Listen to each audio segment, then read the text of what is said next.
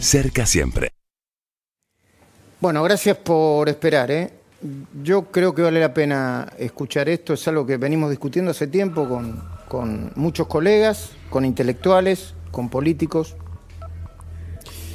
Detrás de las tomas y la embestida contra fiscales, jueces y periodistas, avanza el golpe, entre comillas, de Cristina para evitar la cárcel, entre comillas, y vas a ver por qué le pongo comillas, y perpetuarse en el poder.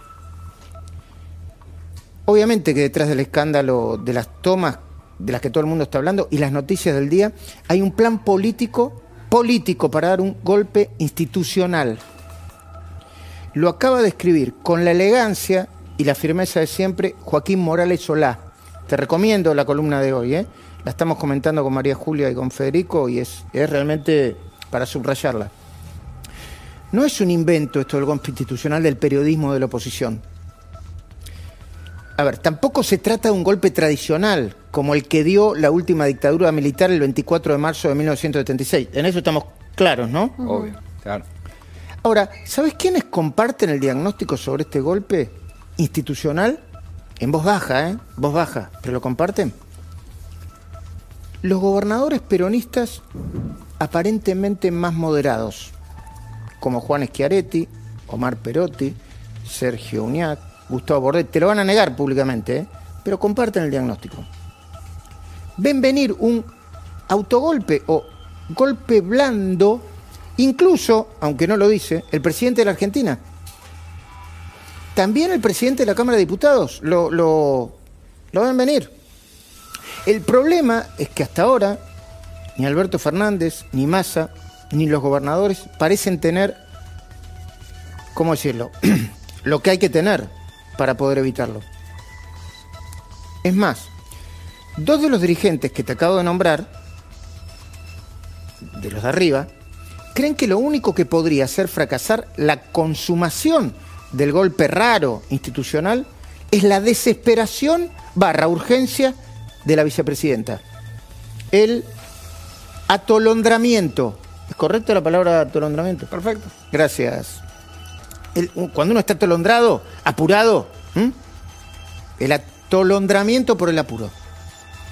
Porque Cristina Fernández está tirando tanto de la cuerda, tanto, que incluso podría dañar la precaria unidad, digo precaria para ser respetuoso, del frente de todos. ¿Y querés que te diga algo más? Ella es consciente de eso, ¿eh? Voy a subrayar unas comillas.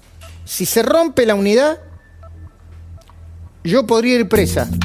Escribe hoy también en La Nación el periodista Jorge Liotti, citando a una fuente a continuación, quien a su vez citó estas palabras de Cristina. En la Yo a Jorge Liotti le creo, mucho. ¿Y en qué consistiría este golpe sui generis? ¿Es correcto el, concepto sui generis? Perfecto, sí, ah. de su género. Sui generis que es raro, ¿no? Sui generis.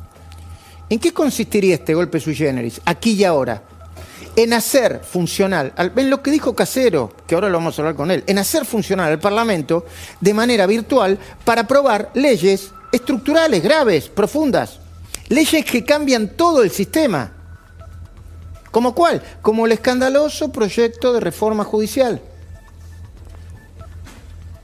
Es que solo así sostiene, por ejemplo, Morales Solá, Cristina y Máximo podrían contar, por ejemplo, con el apoyo de los diputados nacionales por Córdoba que responden a Schiaretti, o con los diputados nacionales que se referencian en Roberto Labaña. ¿Y por qué? Preguntarás vos. Porque esos diputados podrían, entre comillas, esconderse, desaparecer, desconectarse detrás del Zoom, sin la necesidad de poner la cara frente al país. Yo no soy partidario de los scratches. Sí, hay que empezar a nombrarlos con nombre y apellido. A todos los diputados que podrían ser funcionales a la reforma judicial. Si están convencidos, que lo defiendan. Pero hay que empezar a nombrarlos con nombre y apellido. En los medios, ¿eh? nada de scratch, en, como información. Igual Cristina la reforma judicial la está haciendo de hecho y de prepo. Ya se cargó a uno de los fiscales del Tribunal de Enjuiciamiento para apurar el desplazamiento del procurador, Eduardo Casal. Se lo cargó en el Senado la semana pasada. Ya está a punto de tumbar, ojalá que no, a los camaristas federales Leopoldo Bruglia, Pablo Bertuzzi y Germán Castelli, recién los nombró Mariana Subi, quienes cometieron un pecado gravísimo. Dictaminaron contra la expresidenta multiprocesada.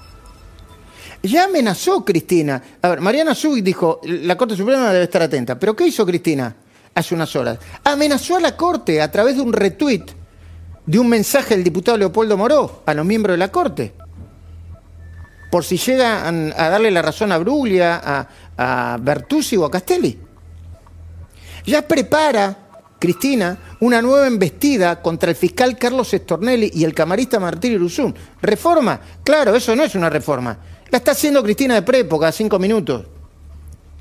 Y si uno le presta atención a lo que de verdad está pasando, va a comprender mejor Alfredo, Alfredo Casero, cuando dice, Fui al Congreso porque nos están choreando. Yo, viste, como lo está escuchando por teléfono, pensé que lo están chorando en la casa. Ahora, no, no, nos están chorando la democracia. Le faltó decirme, pelo. Claro, no lo escuchaba bien. ¿Qué nos están chorando? La democracia, dijo Casero. Con esa brutal síntesis que ejerce y bien a veces. En minutos vamos a estar hablando con él. Pero de nuevo, cuando hablamos de golpe, no estamos hablando de un golpe clásico, y menos de un golpe militar. Hablamos, a ver, para los más chicos, si están con los padres, la familia, por ejemplo, de algo parecido al autogolpe que instauró Alberto Fujimori en Perú. Rápidamente te lo cuento. 5 de abril de 1992. ¿Sabés qué hizo Fujimori? Disolvió el Congreso. No lo hizo elaborar por Zoom, lo disolvió.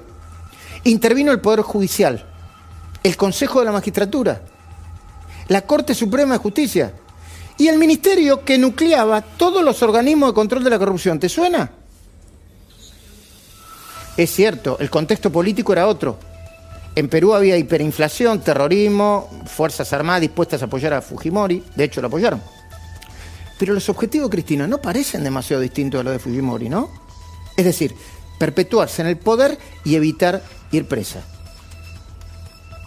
Veamos, un golpe blando, hoy blando, en Argentina, podría incluir, por ejemplo, reformas judiciales, electorales e incluso constitucionales, por Zoom, como las que tuvieron lugar en Santa Cruz, que se llevaron de prepo a medio mundo. Santa Cruz, el laboratorio político de Néstor y Cristina. Porque en Santa Cruz, el último feudo, violaron mil y una leyes. Lo hicieron al desplazar al procurador Eduardo Sosa, y no reponerlo en su cargo. Eso, eso es para el de los récords, ¿eh? no sucede en el mundo. Lo hicieron al imponer una ley de lemas trucha, trucha, que le permitió ganar a Alicia Kirchner con el, no sé si es 23 o el 26% de los votos, después lo vamos a chequear. Menos de lo que obtuvo el senador nacional Eduardo Costa, ley de lemas trucha. Lo hicieron al colonizar la mayor parte del sistema judicial. Sanini era el presidente del tribunal. Maestro, y obviamente colonizaron a la mayor parte del sistema de medios. Además, en Santa Cruz, Néstor y Cristina ya nos mostraron que saben cómo instalar al titular del Poder Ejecutivo a dedo, cómo usarlo y cómo sacárselo de encima, echándole la culpa de todos los males. Así lo hicieron, no una, sino tres veces con Carlos Sancho, y eso que era socio de Máximo en la inmobiliaria, con Sergio Acevedo y con Daniel Peralta. Los usaron, los tiraron y después le echaron la culpa. ¿Por qué no lo haría Cristina con Alberto Fernández? ¿Por qué no? Pero escucha bien, porque la desesperación y la urgencia de Cristina no son datos menores. Así como aprieta a, escucha bien, digo aprieta políticamente, ¿eh? el presidente para que se pelee con Horacio Rodríguez Larreta. Dale, habla mal de Horacio. A Massa para imponer las sesiones virtuales. A Santiago Cafiero, el jefe de gabinete, para que le eche la culpa de las tomas a María Eugenia Vidal. Como si los veintipico de años anteriores no hubiera gobernado el peronismo en la provincia. Por favor. Pero además de todo esto, Cristina, como es, también mete una fortísima presión, tóxica ya, ¿eh? a su abogado Carlos Beraldi, al senador Oscar Parrilli, que ya no sabe para qué lado correr, al diputado Rodolfo Teljade, y por vía indirecta a Hugo y Pablo Moyano, a través de su abogado Daniel Germanos para ponerlos incluso a todos ellos ¿eh? al borde del delito. Repito, al borde del delito. Porque los puso al borde del delito cuando me acusaron todos ellos falsamente de ser el espía Pirincho, hasta que vino un profesional y descubrió Camilo Cañasi, que Pirincho no era yo, ni era un espía, ni, ni era nada. El que era Pirincho era un periodista de América, es un periodista de América, le decían Pirincho, y no era espía. Y ella misma, Cristina, también se puso al borde del delito. Escuchá esto porque en cualquier momento va a explotar esto. ¿eh? Ella se puso al borde del delito al dar por cierto, porque ella dio por cierto, ahora se entiende todo, al dar por cierto el rarísimo hecho, escuchá bien mis palabras, el rarísimo hecho que dio origen a la causa por presunto espionaje ilegal en el juzgado federal de Loma de Zamora. ¿Entendiste, no? Rarísimo hecho que dio origen. Primero, si vos me seguís, primero yo te pido que mires y escuche lo que te voy a mostrar. Solo así, después de escucharla a Cristina, de nuevo, con el nivel de detalle que dijo lo que dijo, solo así vas a entender por qué digo que ella dio por cierto, incluso infló algo que cada vez parece más turbio. Mira. La causa judicial por la que estoy convocada es un verdadero y auténtico escándalo, inédito, inédito escándalo diría yo.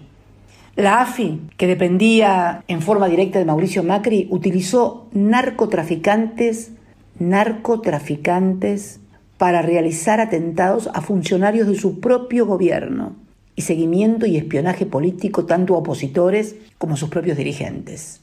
Pensar que ese gobierno, el de Macri digo, ¿no? Le vendió a todos los argentinos y a todas las argentinas que venían a combatir el narcotráfico. Dios mío, cuánta mentira y cuánto, pero cuánto cinismo, por Dios. ¿Escuchaste todo lo que dijo? Prestate atención a todo lo que dijo. María Julia, por favor, Federico.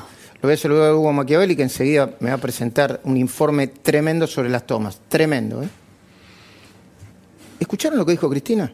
Bien, cuando Cristina dijo, comillas, la AFI de Macri usó a narcotraficantes para realizar atentados contra funcionarios de su propio gobierno, Cristina, la vicepresidenta de un país, por Dios, avaló, avaló, convalidó el sospechoso testimonio de, escucha bien, un tal, yo no lo conozco, no sé ni quién es, Sergio, entre comillas, Verdura Rodríguez, el narco que, de una manera extraña, se autoincriminó confesando que había depositado un artefacto explosivo que no estalló en la casa de un ex espía y ex asesor del Ministerio de Defensa del gobierno de Macri, José Luis Vila. ¿Entendés? Según Verdura, lo hizo por pedido de ex agentes de la AFI de Macri. Y ahí abrieron la causa. Por el tema de inteligencia. Por el tema de están mirando la ley de inteligencia. Lo mismo que hicieron hacer con el operativo PUF y no les termina de salir. Este es otro lío que tienen, ¿eh? Valdés y todo. ¿Creen que el operativo PUF no se los creen ni ellos mismos? Tres personas se los creen. No les termina de salir. Vamos a ver si Alejo Ramos Padilla, el juez del operativo PUF, resiste con la conciencia que creo que tiene de hombre de bien el desastre que fue esa causa. Y prepárate, porque ahora te vamos a contar, pero en pocos segundos, algo que te va a sorprender. Ya escuchaste, ¿no? Verdura, el narcotraficante. Cristina diciendo, un narcotraficante, va, va, va.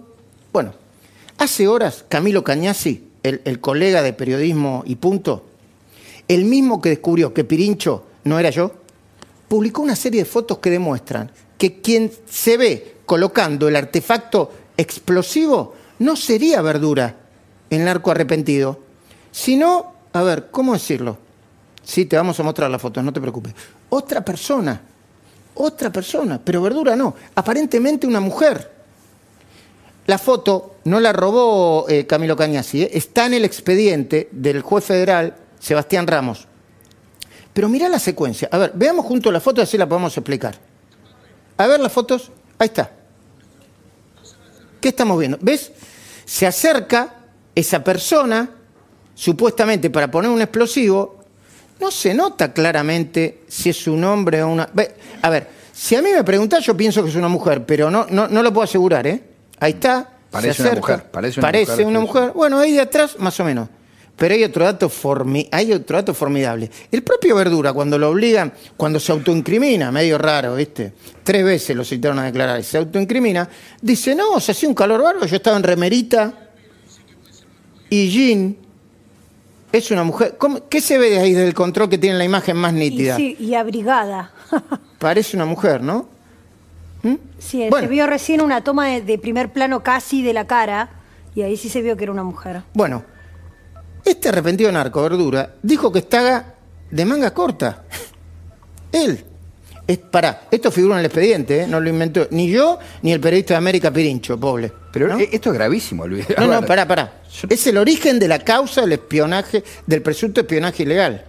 Por, por eso abrieron una causa paralela. Y, ese día, el día del hecho, ahora no tengo el dato, pero seguramente si vos te metes en periodismo y punto, eh, ahí está el dato. La temperatura era muy baja, era julio. Dice que está en manga corta. Eh, hacía frío, más bien tirando frío. Y si Verdura, el señor Sergio Rodríguez, Verdura, mintió sobre quién era, ¿por qué eso está mintiendo? ¿Viste? A ver, de nuevo, Pirincho no era yo. Dijeron que era Pirincho, no era yo. Verdura no es Verdura el que... Si Verdura miente en eso, ¿por qué no mentiría al jurar que cumplió un encargo de ex espías de la AFI de Macri. A ver, de nuevo, yo no estoy defendiendo ni a algún ex espía ni a Macri, que se defiendan en la justicia ellos. Ahora, esto no te huele armado. Y lo que es peor, porque Villena ya lo apartaron de la causa. Los fiscales, a ver, yo creo que son, que es gente seria y proba. Tiene que empezar a averiguar los fiscales, porque están, están diciendo también que el celular de otro espía, el de Araque, no siguió, la, ¿cómo se llama? La trazabilidad. Trazabilidad, Bueno, pero volvamos al principio. La pregunta a esta altura es, ¿la vicepresidenta sabía que la causa podía haber sido armada o plantada e igual arremetió con ese video que le preparó Tristan Bauer? ¿Sabía o no sabía? Es una pregunta ingenua la que me hago. Porque ella no le importa nada más que ella misma si no duda en llevarse por delante a los senadores, a los diputados, que son como ella, todos seres humanos como ella, ¿eh? no tienen más valor uno que otro. ¿eh? No se lo lleva puesta a los senadores de la oposición. No duda en mandar a espiar ella junto con Parrilli y apretar al hijo del juez Claudio Bonadío en su momento, no ahora. No duda en mandar a la FIP a periodistas que no son militantes y muchas otras cosas más, como lo hizo, y lo probamos. Además, aunque sea la distraída, la escalada del conflicto por la toma de tierras tampoco les ajena. ¿Y por qué? Porque ella prohijó, junto con el Papa Francisco, hay que decirlo, a quien naturalizó las tomas de tierra, Juan Grabois. Ella no dice una palabra sobre el tema, igual que no habla sobre el COVID, porque sabe que es piantavotos. Las cosas que son piantavotos, no, no habla ella. Ella banca por izquierda al gobernador Axel Kicillof y por derecha al ministro Sergio Berni, que por otra parte, el índice de homicidio que tiene Berni va camino al récord, ¿eh? No vendan más humo, muchachos. Pero no porque ella le importe la necesidad de quienes no tienen un hogar para vivir. No porque le preocupe que muchos de los dueños de los lotes tomados son casi tan pobres como quienes usurpan la tierra con la ayuda de banda de abogados, contadores, barra brava, mucha barra brava y punteros políticos. Lo único sobre las tomas que a ella le preocupa es perder votos en la provincia, donde se juega su proyecto de poder, impunidad, perpetuidad y venganza. Esto fue el análisis político de Luis Majul en La Cornisa un podcast exclusivo de La Nación. Escucha todos los programas en www.lanacion.com.ar. Suscríbete para no perderte ningún episodio. Estamos en Spotify, Apple Podcast, Google Podcast y en tu reproductor de podcast favorito. Seguí escuchando La Nación Podcast.